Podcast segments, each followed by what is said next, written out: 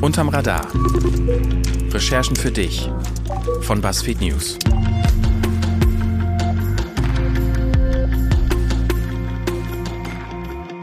Guten Tag, ihr hört Unterm Radar, den Recherche-Podcast von BuzzFeed News. Mein Name ist Markus Engert und das ist unsere erste Folge im Jahr 2020. Die letzte Ausgabe ist schon was länger her und wir wollen auch gar kein Geheimnis darum machen, warum das so ist. Wir haben uns entschieden, größere und tiefere Recherchen zu machen und weniger kleine, schnelle Geschichten und darum hört und lest ihr von uns jetzt vielleicht mal ein bisschen seltener, dafür dann aber wieder viel mehr. Und das ist auch heute so. Die Recherche, über die wir heute sprechen, hat sage und schreibe 14 Monate gedauert. Es geht um internationalen Artenschutz. Und dazu recherchiert hat für uns Roberto Jurkschat. Er ist freier Journalist, heute zu Gast bei uns für diese Sonderfolge. Hallo Roberto. Ja, hallo. Vielen guten, Dank für die Einladung. Guten Tag, hi.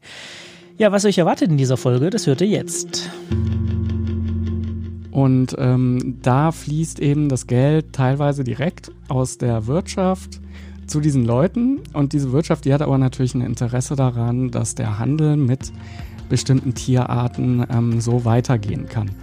Ähm, also ich habe einen Wissenschaftler getroffen, der äh, im Auftrag von Louis Vuitton gearbeitet hat und eine Studie geschrieben hat. Und da kam eben nicht das bei raus, äh, was Louis Vuitton eigentlich, äh, glaube ich, gerne hören wollte. Er meinte, der hat dann halt nie wieder was von denen gehört.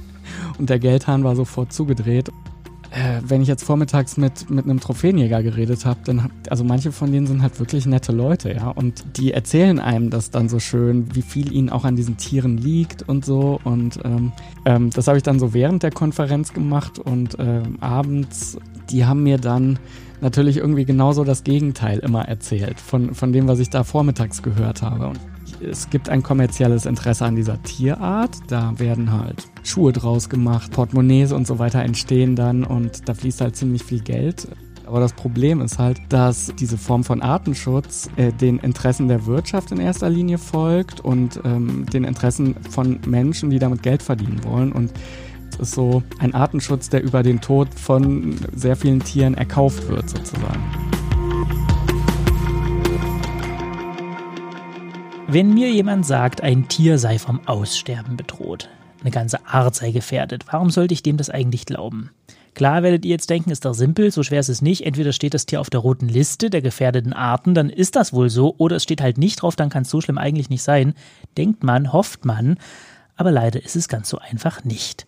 Publiziert wird diese rote Liste nämlich von der IUCN. Die gilt als wichtigste und auch als anerkannteste Naturschutzorganisation der Welt. Unzählige Wissenschaftler sammeln für die IUCN Daten. So soll das Artensterben in allen Teilen der Erde dokumentiert werden. Und die IUCN ist so einflussreich, dass sich sogar die Politik an ihr orientiert. Und zwar, wenn es um Handelsverbote geht. Egal ob Elfenbein, Löwenköpfe als Jagdtrophäen, ob exotische Schlangenhäute für die Modeindustrie. Was davon gehandelt werden darf und was nicht – da spricht die IUCN ein ganz gehöriges Wörtchen mit. Die IUCN sagt von sich, sie sei neutral. Doch ist das wirklich so? Dieser Frage geht unsere neueste Recherche nach und hat Alarmierendes zutage gefördert, Hinweise nämlich, dass ausgerechnet Trophäenjäger und Luxusindustrie diese IUCN in ihrem Interesse beeinflussen. Das Ganze unter dem Deckmantel des Artenschutzes. Da wird ein Milliardengeschäft mit bedrohten Tierarten gemacht, das viel Geld aus der Industrie direkt an leitende IUCN-Mitglieder fließt. Diese Hinweise haben wir auch gefunden und dass womöglich gezielt jene Experten ausgeschlossen werden, die das kritisieren. Also alles in allem viele Fragezeichen. Zusammengeschrieben hat sie Roberto, du hast, hier, hast, dich jetzt 14 Monate lang mit Artenschutz beschäftigt und so viel kann man vielleicht schon mal sagen. Zeitweilig hattest du mit der Geschichte auch ganz schön zu kämpfen. Leicht war es jetzt nicht immer. Jetzt ist die Geschichte endlich draußen. Bevor wir da einsteigen, wollte ich dich mal kurz fragen, wann war es denn für dich besonders hart in diesen 14 Monaten? Ja, danke erstmal für die Zusammenfassung. Ähm, ich finde, das äh, trifft den Nagel da wirklich auf den Kopf. Also es gab diverse äh, Tiefpunkte auch innerhalb dieser Zeit in den 14 Monaten. Und ich glaube, der schwierigste Moment, der war so ungefähr im September oder im Oktober, kurz nach der Artenschutzkonferenz in Genf. Da habe ich halt ähm, einen Riesenberg von Infos mitgenommen. Der ist dann sozusagen nochmal dazugekommen zu dem, was ich sowieso schon hatte. Und, und dann das, war Chaos. Und dann war erstmal Chaos, genau. Und das war ein riesen Informationswust. Und das dann alles in, in einen fluffigen Artikel reinzudrücken, äh, das fand ich dann wahnsinnig schwer. Vor allen Dingen ähm, musst du ja, musst du ja auch immer überlegen, wie viel musst du nochmal erklären, also so an Background, ähm, wie internationaler Artenschutz, wie die Regeln funktionieren und wie weit muss man da ausholen. Und ich habe dann am Anfang ähm, einfach so alles reingeschrieben. Dabei kam dann raus ähm, irgendwie 20, 20 DIN A4 Seiten. Es ist aber auch so, dass äh, man erstmal überhaupt rausfinden muss, was, was sind jetzt hier Fakten und was sind Meinungen und wer hat hier überhaupt recht. Also ähm, es gibt eben Leute, die ähm, sehr nah dran sind an der Industrie, die arbeiten in der IUCN, zum Teil auch in leitenden Positionen. Und die Frage ist dann eben, ähm, das, was die da machen, ist das jetzt überhaupt ein Problem? Weil die sich auch als Artenschützer sozusagen wahrnehmen und auch ähm, anerkannt werden von sehr vielen Seiten. Da muss man dann erstmal ganz genau hinschauen und sagen so, ist das jetzt ein Problem, damit Geld zu verdienen? Das ist erstmal so diese allererste Frage, die man da stellen muss. Und das war irgendwann so deine Leitfrage. Wer verdient eigentlich wie sein Geld? Und dann hast du es sozusagen gegengehalten, gegen was kommuniziert der oder diejenige? Ja, genau. Also ähm, irgendwann war dann halt die Frage, also Artenschutz ist auch wahnsinnig äh, aufwendig und teuer. Da arbeiten halt 15.000 Leute erstmal ehrenamtlich. Und interessant war es dann halt zu schauen, was machen die überhaupt hauptberuflich und wie verdienen die ihr Geld. Und ähm, da gibt's halt einerseits viele Wissenschaftler, die ähm, brauchen aber auch wiederum Geld für Forschungsprojekte, für Studien, die sie machen. Und ähm, andererseits sind das aber sind das aber auch irgendwie Experten, die für irgendwelche Beratungsunternehmen arbeiten. Und ähm, da fließt eben das Geld teilweise direkt aus der Wirtschaft zu diesen Leuten. Und diese Wirtschaft, die hat aber natürlich ein Interesse daran, dass der Handel mit bestimmten Tierarten ähm, so weitergehen kann. Und die IUCN ist eigentlich potenziell so eine Organisation, die dem so einen Strich durch die Rechnung machen könnte, indem sie halt sagen würde, wir stufen diese Tierart XY, sagen wir mal ähm, Pythons aus Indonesien oder äh, Löwen oder so, ähm, wir stufen das in unserer roten Liste so hoch, dass am Ende äh, die Länder, die über Handelsregeln entscheiden, äh, Handelsverbote in Erwägung ziehen oder durchsetzen. Wie gut das klappt mit diesen Abstimmungen der Länder, das hören wir nachher mal noch. Du warst ja bei dieser Konferenz, aber jetzt würde ich erstmal noch ein Stück zurückspulen und dich fragen, 14 Monate wühlen und nicht selten leiden, würdest du jetzt sagen, das war es wert oder was ist sozusagen deine zentrale Erkenntnis, deine Erkenntnis, was hast du herausgefunden? Ja, also es war wahnsinnig interessant, ähm, das auf jeden Fall. Und für mich persönlich war es das auch äh, wert deswegen. Das hat Spaß gemacht, das zu machen. Mit diesen ganzen äh, Tiefpunkten, die es gab, Verwirrung und so weiter. Äh, da muss man irgendwie erstmal durchkommen so. Ähm, ich bin aber froh, dass ich jetzt nicht hingeschmissen habe äh, zwischendurch. Ich habe mich halt auch lange damit aufgehalten, irgendwie zu schauen, also inwiefern ähm, kann das zum Artenschutz beitragen, wenn jetzt eine Tierart kommerziell gehandelt wird? Weil es fließt dann, also es wird dann immer gesagt, das Geld, was dabei verdient wird, das kommt dann eben auch dem Schutz dieser Tierhabitate, äh, sagen wir mal natürliche Umgebung, Urwald ähm, oder so, zugute, wo diese Tiere leben. Und gleichzeitig können natürlich auch so, äh, also die Local Communities, die Menschen, die halt in den Dörfern drumherum leben, ähm, so ein bisschen äh, daran mitverdienen. Und das ist immer die, das ist sozusagen immer die Argumentation der Handelsbefürworter. Man kommt dann von, von, so, einer, von so einem sehr generellen Standpunkt zu so ganz speziellen Projekten äh, runter. Und man guckt sich dann an, sagen wir mal, in ähm, Argentinien oder in Paraguay, äh, Anacondas ähm, werden da irgendwie gefangen äh, von einem be bestimmten Projekt und ähm, das, die werden dann verkauft und wie gefährdet sind jetzt diese Anacondas und darf man die verkaufen und was bringt das jetzt irgendwie diesen Menschen? Und ähm, dann kommt man am Ende zu einem Ergebnis, meinetwegen äh, alles kein Problem. Aber was sagt das dann halt aus äh, über die ganzen anderen äh, Geschäftsmodelle und Situationen. Und ähm, so bin ich dann halt eigentlich relativ wenig weitergekommen. Weil es ähm, endlos ist. Ja, das ist endlos. Mhm. Es gibt halt wahnsinnig viele bedrohte Tierarten, wahnsinnig viele Regionen, wahnsinnig viele Leute, die irgendwie darin verwickelt sind. Und ähm, Geschäftsmodelle gibt es auch ganz viele. Und äh, da eine generelle Aussage zu treffen, ist super schwer. Da geht es auch einfach um wissenschaftliche Meinungen. Also man kann unterschiedlicher Meinung sein, ob das was bringt deswegen bin ich dann halt wieder so einen Schritt zurückgegangen und habe mir angeguckt, ähm, wie sieht das jetzt eigentlich mit den finanziellen Verbindungen aus? Weil ähm, das ist für mich eigentlich der Kern des Problems, dass Leute halt Geld bekommen, gerade von den Gruppen, die ein ganz konkretes Interesse an dem Handel mit diesen bedrohten Tierarten haben.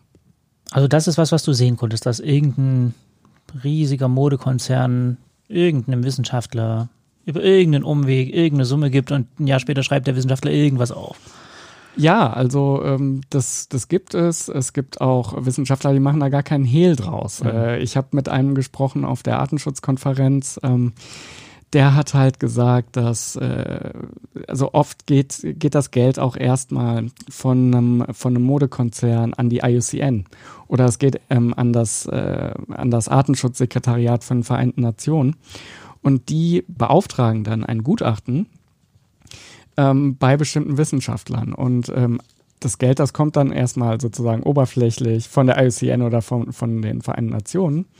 Aber eigentlich kommt es halt äh, natürlich irgendwie von, von irgendwelchen Modekonzernen. Und damit verbunden sind halt auch äh, klare Interessen, dass man nämlich irgendwie den Handel fortsetzen kann. Ich habe mit einem Wissenschaftler aus Deutschland gesprochen, äh, der sagt, er würde sich halt wünschen, dass mehr unabhängige Stellen eben Forschung auch finanzieren würden, damit eben Wissenschaftler nicht abhängig sind von dem Geld äh, von, von Modeunternehmen oder von, ähm, ja, von irgendwelchen Trophäenjagdverbänden. Jetzt hast du das Beispiel genannt von irgendeiner Anaconda, die da irgendwie gejagt wird, oder in deinem Text spielt auch eine kleine süße Figur namens der rote Teju oder Teju, weiß nicht, wie man ihn ausspricht. Äh, genau, Teju, Teju, äh, eine wichtige Rolle. Aber das sind jetzt sozusagen Sachen, die uns in unserem Alltag nicht wirklich bewegen oder blockieren oder wie auch immer. Also vom roten Dejour habe ich noch gar nie gehört, bevor ich deinen Text gelesen habe. Und ich glaube, es geht vielen so. Und da liegt schon auch so ein bisschen vielleicht die Frage auf der Hand, warum das Problem uns überhaupt interessieren sollte. Also warum ist das ein drängendes Problem, über das du da schreibst? Ja, also von dem roten Tejour habe ich vorher auch noch nichts äh, gehört. Ich glaube, das Problem ist, dass viele Menschen halt glauben, der, also Artenschutz ist ungefähr dasselbe wie Tierschutz. Das ist aber oft also das genaue Gegenteil.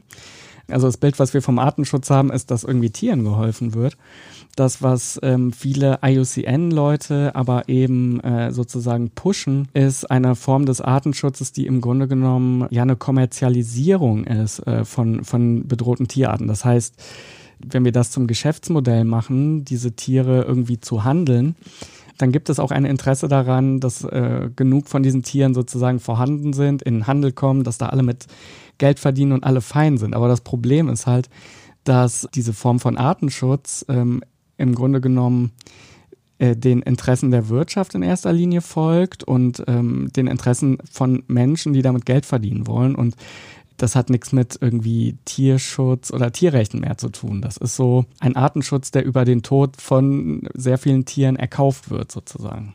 Und also liegt so eine Entscheidung wegen mir von einer Elefantenherde von 50 darf man einen auch mal schießen, um damit Geld zu verdienen, weil dieses Geld dann über kurz oder lang bei den Leuten und dem der Region vor Ort dann irgendwie auch landet, diese Regionen schützt. Liegt so eine Entscheidung dann tatsächlich einer Begutachtung der Population zugrunde oder ist das was, was einfach wirtschaftlich ausklamüsert wird? Ja, das ist, ähm, das ist auch unterschiedlich. Also es gibt immer wissenschaftliche Studien, mit denen, ähm, mit denen diese Positionen begründet werden. Also die Trophäenjäger, die sagen halt, ja, wir haben das ja alles wissenschaftlich erhoben, dass das hier auch was bringt sozusagen. Also wir reden immer von nachhaltigem Trophäenjagen. Und das Nachhaltige daran ist halt, dass die sich da in diesem Habitat aber jetzt irgendwie genauso schnell vermehren können, wie sie abgeschossen werden, mindestens genauso schnell.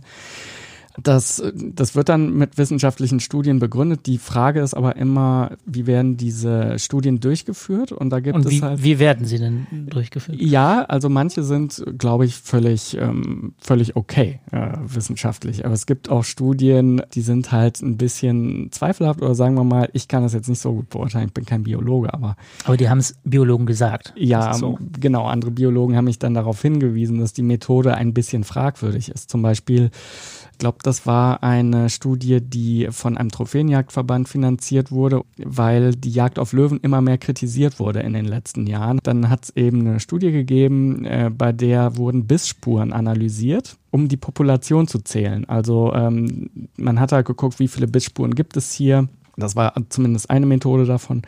Dann schaut man sich irgendwie eine gewisse Fläche an und rechnet eine Zahl aus, äh, wie viele Individuen es gibt. Und das rechnet man dann hoch auf die gesamte Fläche, um die es da geht. Und da kommt es natürlich irgendwie jetzt sehr drauf an, ja, welche Stelle guckt man sich an. Also wenn ich jetzt mir an einer Wasserstelle die Bissspuren angucke, da sind da natürlich irgendwie viel mehr als irgendwo anders. Und wenn ich die Zahl von da aus hochrechne, dann komme ich am Ende auf so, auf so eine ähm, tolle Zahl, ja, dass nach dem Motto, hier können irgendwie noch einige gejagt werden und hier braucht man sich überhaupt gar keine Sorgen zu machen. Beim roten Teju wurde auch hochgerechnet, aber nicht über Bissspuren, da war es, glaube ich, ein anderes Problem, was irgendwie. Ja, genau, das ist die andere Schraube, an der man drehen kann, ist dann halt ähm, das Habitat, das vergrößert man dann einfach. Beim Teju ist das so, dass der in so einer Urwaldregion beheimatet ist. Äh, die erstreckt sich so von Paraguay nach Argentinien. Und ähm, in äh, Paraguay wurde aber äh, total viel abgeholzt davon in den letzten Jahren. Also wirklich äh, richtig große Mengen. Also es gab dann eine wissenschaftliche Studie, die halt eben gesagt hat, also pro Quadratkilometer gibt es halt so und so viele Tejus. Und dann hat dieser Wissenschaftler das einfach hochmultipliziert auf eine Fläche, die es halt 1990 mal gegeben hat. Aber die inzwischen abgeholzt ist. Die inzwischen abgeholzt ist, genau. Und da kommt natürlich auch eine total unbedenkliche Zahl bei raus. Jetzt liegt das Thema ja nicht so auf der Straße. Wie bist du auf diesen ganzen Komplex überhaupt gestolpert? Wie bist du dazu gekommen? Ich habe zuerst, äh, glaube ich, im, das war so Mitte 2018, ähm, habe ich halt äh, mich umgeschaut äh, nach Recherchestipendien und äh, dann gesehen, dass es eins gab äh, von dem Earth Journalism Network und äh, da ging es sozusagen um das Oberthema ähm, Europas Rolle im illegalen Wildtierhandel. Und da dachte ich mir zuerst, ich mache was zu Reptilien. Von der Reptilienschmuggelgeschichte ist es jetzt ja nicht geworden. Genau, das hatte halt damit zu tun, dass ich mit einer Biologin geredet habe, die hat gesagt, ja, also dieser illegale Handel ist halt ein großes Problem, aber was auch ein großes Problem ist, ist der Handel, der eigentlich offiziell legal ist, weil da geht es auch oft um Tiere, die sind genauso bedroht und bei vielen wissen wir halt überhaupt nicht, wie bedroht sie wirklich sind weil es eben einen Einfluss gibt aus der Industrie auf die IUCN, die in dem Fall solche Einschätzungen treffen muss. Du hast uns das vorgeschlagen, dass es sozusagen auch ein Problem gibt mit legalem Handel. Wir fanden das irgendwie spannend, wollten das mit dir machen, aber wie das so oft ist bei Recherchen, die haben einen eigenen Kopf und ihre eigene Richtung und das unter anderem auch, weil du mit Leuten gesprochen hast, die in Paraguay vor Ort sind und das Problem selbst erleben. Ja, genau. Also ähm, das äh, fing dann an. Also wir haben äh, Kontakt aufgenommen miteinander. Dann mussten die mir erstmal ganz viel erklären, weil ich mich mit dem Thema überhaupt gar nicht auskannte. Ich habe dann ähm, von denen erklärt bekommen, wie die versucht haben, jetzt den roten Teju zu schützen. Und die wollten eben eine Fachgruppe gründen innerhalb der IUCN, die sich überhaupt erstmal damit beschäftigt. Also da geht es überhaupt nicht um Handelsverbote. Ja, da geht es irgendwie nur darum, Wissenschaftler, die erstmal einschätzen, ähm, wie gefährdet ist diese Tierart, wie viele gibt es denn davon überhaupt noch. Mit denen habe ich dann äh, da geredet und äh, genau, die haben mir dann erzählt, wie sie versucht haben, bei der IUCN diese Expertengruppe ins Leben zu rufen und dann halt erstmal krachend äh, gescheitert sind oder auf Widerstand gestoßen sind. Und das überrascht ja jetzt schon. Also eine Naturschutzorganisation, die sich einer Fachgruppe zum Schutz eines bedrohten, potenziell bedrohten Tieres irgendwie verwehrt, das ist ein Fragezeichen. Ja, genau. Das äh, war auch eben der Punkt, an dem ich äh, stutzig geworden bin und gedacht habe, es gibt ein kommerzielles Interesse an dieser Tierart. Da werden halt Schuhe draus gemacht, aus dem, aus dem Leder dieser Tejus, Portemonnaies und so weiter entstehen dann und da fließt halt ziemlich viel Geld. Ja, vielleicht gibt es da einen Zusammenhang. Also warum sollte eine Tierschutzorganisation oder eine Artenschutzorganisation wie die IUCN überhaupt was dagegen haben, dass man da so eine Expertengruppe mal gründet und sich anschaut, ja, wie bedroht ist denn diese Tierart? Also, du hattest diese beiden Kritiker, die diese Gruppe gründen wollten, das hat nicht geklappt. Wie ging es ab da denn für dich weiter? Ähm, ich habe sie dann erstmal gefragt, also äh, an welchen Widerständen ist das denn gescheitert? Wer hat denn, äh, wer hat denn da sozusagen euch äh, Steine in den Weg gelegt? Und da ähm, haben sie halt mir ein paar Namen genannt. Ähm, alles IUCN-Mitglieder äh, und dann bin ich sozusagen über, über die Recherche nach diesen Namen auf äh, Positionspapiere gestoßen von der IUCN oder ähm, was ich sehr interessant fand, war so ein Artikel von einigen dieser Leute. Und dieser Artikel, der ist auch erschienen in so einer Art, ja, so Modefachmagazin. Kurz nachdem die Modemarke Chanel nämlich angekündigt hat, keine exotischen äh, Tierhäute mehr für die Chanel-Produkte zu verarbeiten. Da gab es halt ähm, eine Reaktion von IUCN-Leuten, die gesagt haben, das ist ein Fehler, dass Chanel das jetzt entschieden hat. Da habe hab ich mich dann erstmal sozusagen bestätigt gefühlt dass es eine kleine Gruppe von IUCN-Leuten gibt, die halt sehr nah an der Wirtschaft dran sind, scheinbar. Oder die zumindest die äh, Interessen der Wirtschaft äh, zu vertreten scheinen, wo wir uns so fragen, was hat denn das jetzt noch mit Datenschutz zu tun? Bei dem Moment warst du ja aber, wenn ich es richtig weiß, noch in Anführungsstrichen nur bei der Lederindustrie. Wann war denn dann der Punkt, wo du dachtest, also das wird immer mehr, das wird größer, werke ich in einem Phantom hinterher, das kann doch eigentlich nicht sein, weil du sagst ja, es ist ein strukturelles Problem. Ich habe die dann gefragt in äh, Paraguay, habt ihr denn noch andere Leute, die das so sehen wie ihr? Und ähm, dann haben sie gesagt, ja, es sind hier ganz viele. Und äh, dann habe ich die auch kontaktiert, also andere IUCN-Leute, äh, Biologen teilweise, aber auch ähm, also irgendwie andere äh, Experten, die ähm, zum Teil auch andere Jobs haben, aber die gesagt haben, ja, das ist jetzt, es geht eigentlich überhaupt nicht nur um diese Tejus, sondern es geht hier um äh, sozusagen das ganze System. Also überall da, wo Geld verdient wird mit bedrohten Tierarten, findet man irgendwie seltsame Verbindungen in die Industrie. Also, Elfenbein ist dabei, Medizin ist dabei, Trophäen. Alles. Also Trophäen, äh, Jagdtrophäen, das ist halt ein großes Thema. Darum geht es viel. Es geht aber auch um traditionelle chinesische Medizin, ähm, weil äh, da werden ja auch bedrohte Tierarten, spielen da ja eine Rolle. Tiger, Löwen, Elefanten auch. Und ähm, dann gibt es noch äh, die Nahrungsmittelindustrie, die beispielsweise ein Interesse daran hat, äh, häufig zum Beispiel, wenn es jetzt um Haie geht oder um, um Wale, dass da keine Handelsverbote in Kraft treten. Das sieht man dann auf den Artenschutzkonferenzen, wo dann äh, Länder sozusagen darüber abstimmen, äh, welche Verbote in Kraft treten sollen. Die Länder, wo diese Industrien eben beheimatet sind, ähm, die stimmen dann in bestimmten Fällen auch gegen einen strengeren Schutz, zum Beispiel von Walen oder von bestimmten Haiarten. Wenn Japan dagegen ist, dann wundert mich das nicht. Wenn dann aber ein ganz kleines, also wirklich sehr kleines Land, was weder irgendwie wirtschaftlich noch artenschutztechnisch mit, mit dieser Spezies in Berührung ist, wenn die dann auch dagegen stimmen, dann äh, fragt man sich halt schon, ja, warum? Die These, der du dann irgendwann hinterhergestiegen bist, sozusagen, ist, das Problem ist größer, es ist ein strukturelles. In jedem Bereich, in dem potenziell Geld verdient werden kann, wird es auch gemacht und dann ist das Label Artenschutz obendrauf und woher das Geld für irgendwelche Gutachten kommt, weiß man teilweise nicht und wer warum wie abstimmt, weiß man teilweise auch nicht. Und das sind ja schon große Fragen und da frage ich mich, warum ist das alles bisher nicht öffentlich oder nicht veröffentlicht? Es gibt ja nicht viele Texte zu dem Komplex. Nee, genau, gibt es nicht. Also ich habe mir das dann so erklärt, äh, die, diese Punkte, an denen ich es selber schwierig fand, äh, dieses Thema zu recherchieren oder ähm, ja, da so da wirklich einzusteigen, das ist ja auch so die äh, diese Verwirrung, die man hat als Laie. Ähm, du, äh, dir liegen da halt so völlig widersprüchliche Expertenmeinungen vor. Du kannst selber als Nicht-Biologe eigentlich nicht einschätzen, wer hat jetzt eigentlich recht. Das ist so Punkt eins. Und Punkt zwei ist, dass, glaube ich, äh, viele sich auf die äh, IUCN, also sich ähm, eine Vorstellung haben von der IUCN, dass das so die Guten sind. Ähm, und dass das eben Wissenschaftler sind, die in großen Gruppen demokratische Entscheidungen treffen. Ähm, so demokratisch ist das nicht. Ähm, hat man, habe ich dann auch gesehen an ein paar Punkten. Aber es ist ähm, alles ein wahnsinnig kompliziertes System. Also die IUCN, die hat halt, wie gesagt, 15.000 äh, Experten, die da drin arbeiten. Es gibt ungefähr 160 Fachgruppen, die sich mit, alle mit unterschiedlichen Tierarten beschäftigen.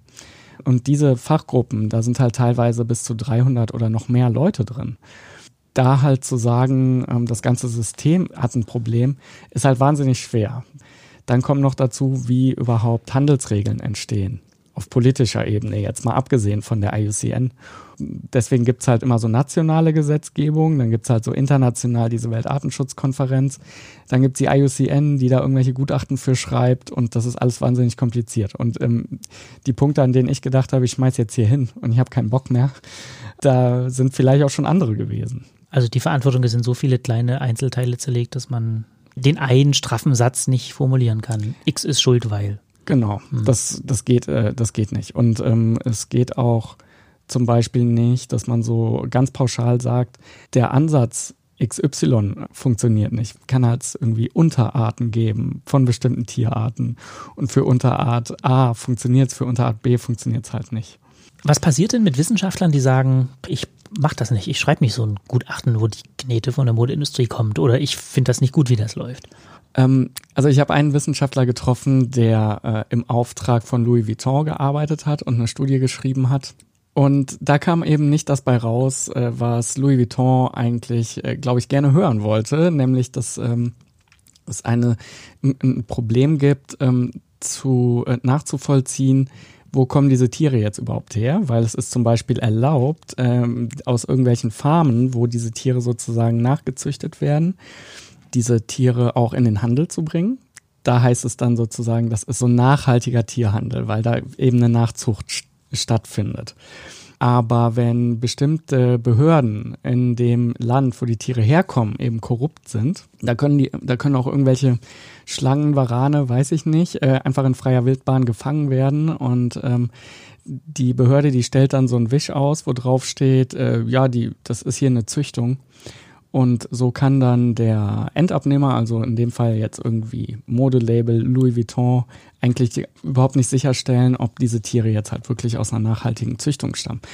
Und dieser Wissenschaftler, der hat das rausgekriegt und in seine Studie reingeschrieben, oder es war so ein Zwischenergebnis davon. Äh, er hat mir gesagt, dass es eine Vereinbarung gab mit Louis Vuitton, dass es irgendwie die Zusammenarbeit noch weitergehen soll. Er meinte, der hat dann halt nie wieder was von denen gehört. Und der Geldhahn war sofort zugedreht und er hat mir dann gesagt, ja, er wünscht sich eigentlich, dass äh, mehr unabhängige Stellen, irgendwie staatliche Stellen, ähm, solche Studien unterstützen. Du hast schon ein paar Mal von diesen Artenschutzkonferenzen gesprochen. Während deiner Recherche lief ja auch eine große in Genf. Du warst dort. Zwei Fragen. A, wie war das überhaupt? Und B, warum ist das so wichtig, diese Veranstaltung? Ja, also es war total interessant, auch total verwirrend. Äh, es ist halt schon vorher klar gewesen, es gibt halt Leute, die sind die befürworten diesen Artenschutz, bei dem ähm, eben sehr viele Tiere auch äh, sterben und gehandelt werden. Und es gibt dann halt die Artenschützer beziehungsweise Tierschützer, Tierrechtler, die äh, eigentlich dagegen sind. Das sind halt zwei Seiten, die misstrauen sich. Da gibt's halt irgendwie zum Teil auch eine richtige Feindschaft zwischen denen. Und es war klar, dass wenn ich jetzt mit der, mit der einen Seite auf der Konferenz spreche und äh, es gibt dann Leute von der anderen Seite, die sehen mich, ähm, wird es halt schwer, dass die noch offen mit mir reden überhaupt. Und deswegen habe ich halt gedacht, gut, für die Zeit der Konferenz äh, spreche ich nur mit den Leuten, also Trophäenjägern, äh, mit Leuten, von denen ich gedacht habe, sie vertreten jetzt die Interessen der Industrie. Aber wie bist du an die herangetreten? Du kannst ja nicht sagen, ich gehe hier der These nach, wo Artenschutz draufsteht, ist Wirtschaft drin, wollt ihr mit mir darüber reden? Ähm, nee, genau. Ich habe halt, ich habe gesagt, äh, es geht mir um diesen Ansatz, den sie sozusagen immer vor sich hertragen, nämlich Sustainable Use also nachhaltiger Nutzung von Tieren. Das ist auch so ein, so ein kleiner Euphemismus. Ja, weil nachhaltige Nutzung bedeutet natürlich irgendwie, dass Tiere gefangen, getötet und äh, damit Geld gemacht wird. So nennen sie das natürlich nicht, sondern sie sagen halt, ja, Nachhaltigkeit und so weiter, betonen da irgendwie ganz andere Aspekte an der Geschichte. Ähm, und dieses Wording habe ich dann übernommen und äh, denen gesagt, dass es mir irgendwie darum geht, dass ich das einen interessanten Ansatz finde und dass die mir das doch mal erklären sollen. Und dann habe ich eben aber auch versucht zu fragen nach, ähm, wie finanziert ihr das denn eigentlich, was ihr da macht? Ähm, das habe ich dann so während der Konferenz gemacht und ähm, abends, äh, als, es, als die Veranstaltung dann vorbei war, habe ich schnell was gegessen irgendwo und bin dann ins Hotel gefahren, wo ich dann halt wusste, da sind jetzt die ganzen ähm, Leute, die das ganz anders sehen. Und ähm, die haben mir dann natürlich irgendwie genauso das Gegenteil immer erzählt von, von dem, was ich da vormittags gehört habe. Und ich habe halt echt zwischen, zwischenzeitlich gedacht, ähm, äh, wenn ich jetzt vormittags mit, mit einem Trophäenjäger geredet habe, dann, also manche von denen sind halt wirklich nette Leute, ja. Und die sagen, die erzählen einem das dann so schön, wie, wie sehr ihnen, wie viel ihnen auch an diesen Tieren liegt und so. Und ähm, dann nimmt man denen das vielleicht auch ab als Laie, ähm, ich habe ja auch versucht, da offen ranzugehen und ja, das war so ein Punkt, an dem ich auch meine Rechercheergebnisse teilweise hinterfragt habe und mich so gefragt habe, ja, gibt es hier überhaupt ein Problem? Und dann am Abend wieder das komplette Gegenteil gehört, äh, an der Hotelbar äh, von den anderen Leuten. Und so ging das dann halt jeden hin Tag her. hin und her, eine Woche lang. Und wenn du sagst, das sind nette Leute, wir können mal hören, wie das klingt. Du hast was mitgebracht von John Jackson. Wer ist John Jackson? John Jackson III., das ist äh, ein Trophäenjäger aus den USA, der aber auch Präsident der Conservation Force ist. Das ist wie so ein, also eigentlich ein Interessenverband für Trophäenjäger, so eine Art Lobbyorganisation. Und was der schwärmerisch von der Großwildjagd so erzählt, das hören wir jetzt. It's a, it's a relationship with the animal, with the habitat, the birds and the bees, everything. It's uh, the smells and the sounds. You're you awaken and you uh, you find yourself. And a lot of times when you're hunting, you're search, in search for yourself. Uh, it's nothing more fulfilling. And uh, the more you, you care and respect the animal you're after, the more it means to you. Uh, my description of it is a higher order spiritual experience that's beyond description. And it becomes more intense the more you do it. Ja, Experience of a higher order, sagt er da. Und du sagtest, der Mann klingt total überzeugt davon, dass der da wirklich was Gutes tut, oder? Es klingt doch so. Ja, der hat dann so ein Leuchten in den Augen und er erzählt dann so, ja, ähm, es ist ihm da total viel dran gelegen und ähm, ihm ist das ganz wichtig und er, er wertschätzt die Tiere ja so sehr. Und in dem Moment denkt man sich so vielleicht, ja, stimmt, das klingt ja wirklich so, als wäre das jetzt hier ein Artenschützer. Ich finde, man muss dann aber immer sehen, dass es ja auch andere Möglichkeiten gibt, eine Art zu schützen. Es wird dann häufig so getan, als wäre irgendwie Handel und ähm, Ausbeutung und und Tiere jagen, Tiere handeln, das wäre dann so die einzige Möglichkeit, diese Tiere zu schützen. Und das stimmt halt einfach nicht. Es gibt noch andere Möglichkeiten, zum Beispiel ähm, also Fotosafaris, ja, gibt es auch. Und da gibt es auch Studien, die sagen, dass damit wesentlich mehr Geld verdient werden kann. Muss man auch wieder die Einschränkung sagen, es kommt drauf an, wo und welche, welche Safari und so weiter, aber so eindeutig ist das dann halt immer nicht. Äh, und da schwankt man immer jedes Mal wieder zwischen irgendwelchen Einzelfällen und welche Meinung hat, äh, soll man sich jetzt darüber bilden, ist gar nicht so leicht. Wir haben noch einen zweiten Ton, den wir hören können, ähm, wo der Mann mal so ein paar seiner Argumente irgendwie selbst ähm, erzählt, warum das gut ist. Das klingt so. This is what people don't understand. Uh, hunters have an ethic about what they do. This is their, this is the most important thing in my life. Uh, I care more than anybody. I, uh, I pay more than anybody. I spend more time out there than anybody. I'm, uh, I'm absolutely devoted to the species I pursue. Jetzt sind das ja große Thesen, teilweise auch schwere Vorwürfe. Das bedeutet, was wir da aufschreiben, das muss irgendwie auch belegt sein. Du brauchst Belege für alles, am besten auch mehrere. Wie bist du denn an die Belege gekommen? Wie hast du denn gearbeitet? Also ähm, am Ende war es halt, glaube ich, wichtig, mit ziemlich vielen Leuten zu reden. Erstmal, um ähm, auch die, um an die Namen zu kommen, die du dann brauchst. Ne? Wer entscheidet, wer trifft da die Entscheidungen? Und ähm, dann kannst du halt mit diesen Namen weiter recherchieren und gucken, hm, gibt es vielleicht einen finanziellen Grund, warum diese Entscheidung so getroffen wurde. Ähm, das ist dann sozusagen der entscheidende Schritt gewesen, dann nochmal zu schauen, diese Leute, äh, welche Verbindungen äh, gibt es da sozusagen? Und wo, also mal so blöd gefragt, wo stehen die? ähm, also äh, in dem Fall ist es ja so, die ICN-Leute, die arbeiten alle ehrenamtlich und deswegen habe ich dann erstmal, hat mich erstmal interessiert, was machen die denn hauptberuflich? Und da gibt es ja diese Jobportale, LinkedIn äh, zum Beispiel. sehr viele von diesen Leuten sind da auch zu finden und die geben da auch einfach sehr sehr freimütig an, so ähm, ich arbeite da und da. Ähm, das kann schon mal ein interessanter Hinweis sein, wenn es zum Beispiel sich um Beratungsunternehmen handelt. Dann gehst du halt auf die Seite von diesem Beratungsunternehmen, guckst, ähm, wo kriegen die jetzt ihre Aufträge her, wo kommt das Geld eigentlich her. Und da gab es halt welche, die ähm, zum Beispiel Geld aus der äh, Luxus-Lederindustrie äh, bekommen haben, die Gutachten erstellen, also sowas wie, wie so Artenschutz äh, oder Umweltverträglichkeitsgutachten für ähm, Lederunternehmen. Ähm, das war so ein Punkt. Äh, ein anderer Punkt waren eben die wissenschaftlichen Arbeiten von den Leuten. Es sind ja oft irgendwelche Biologen, die ähm, Studien veröffentlicht haben.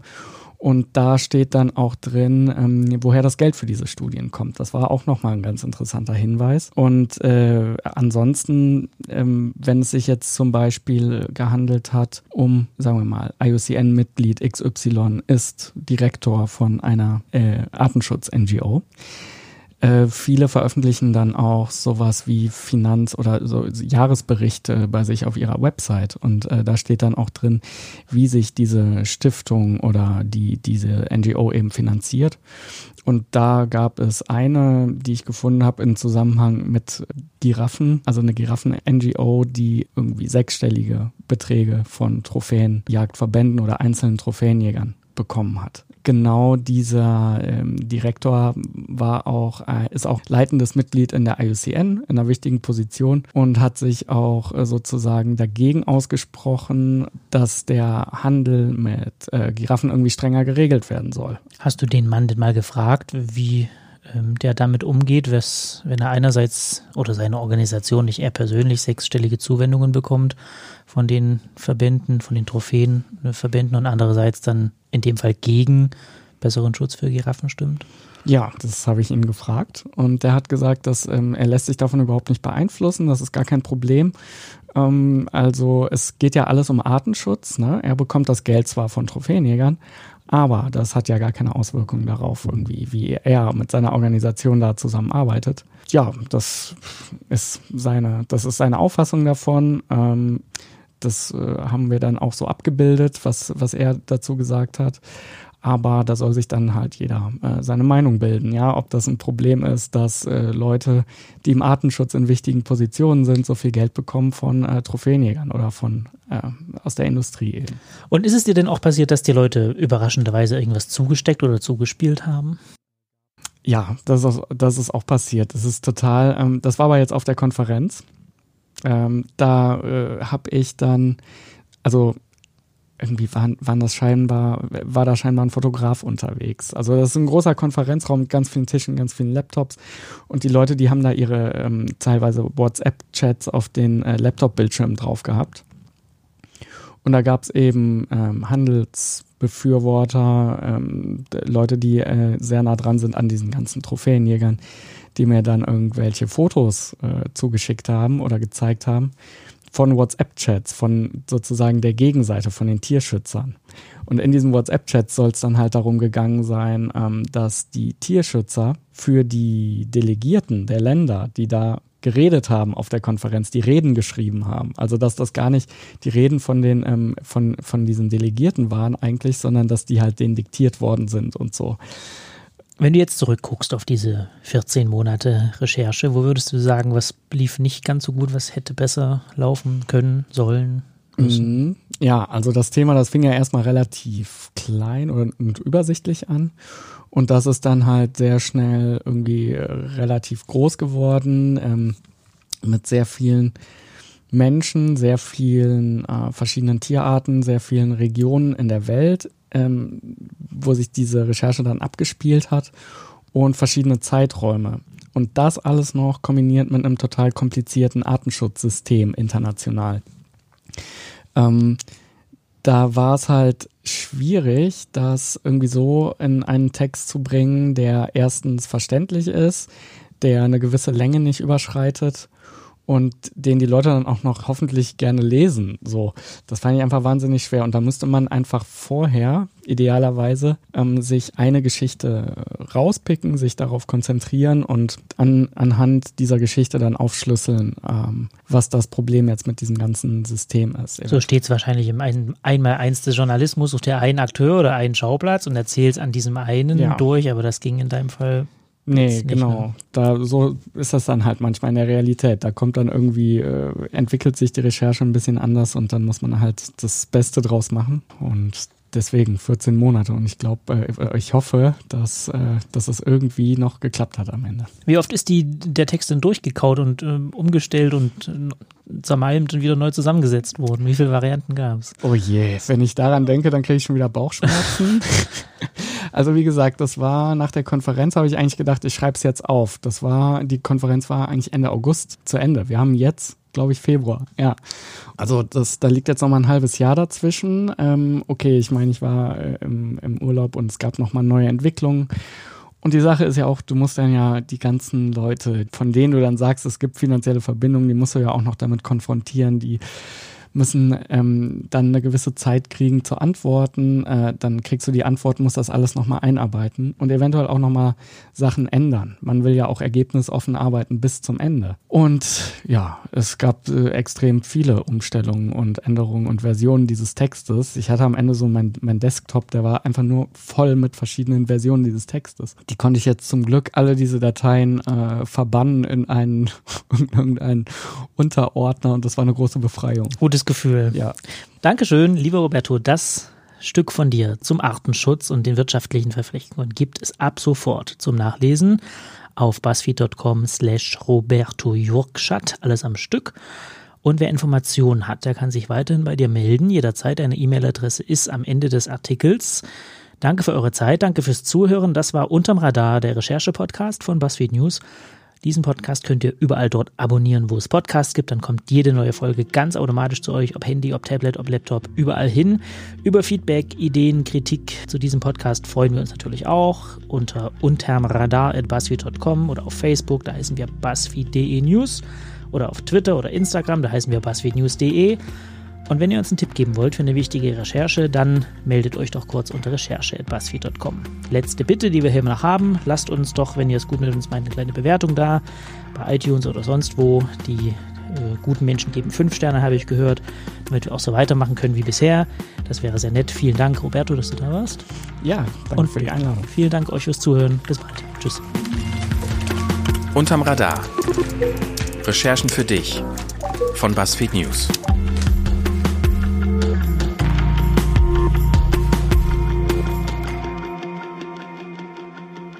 Eine Koproduktion mit 4000 Hertz.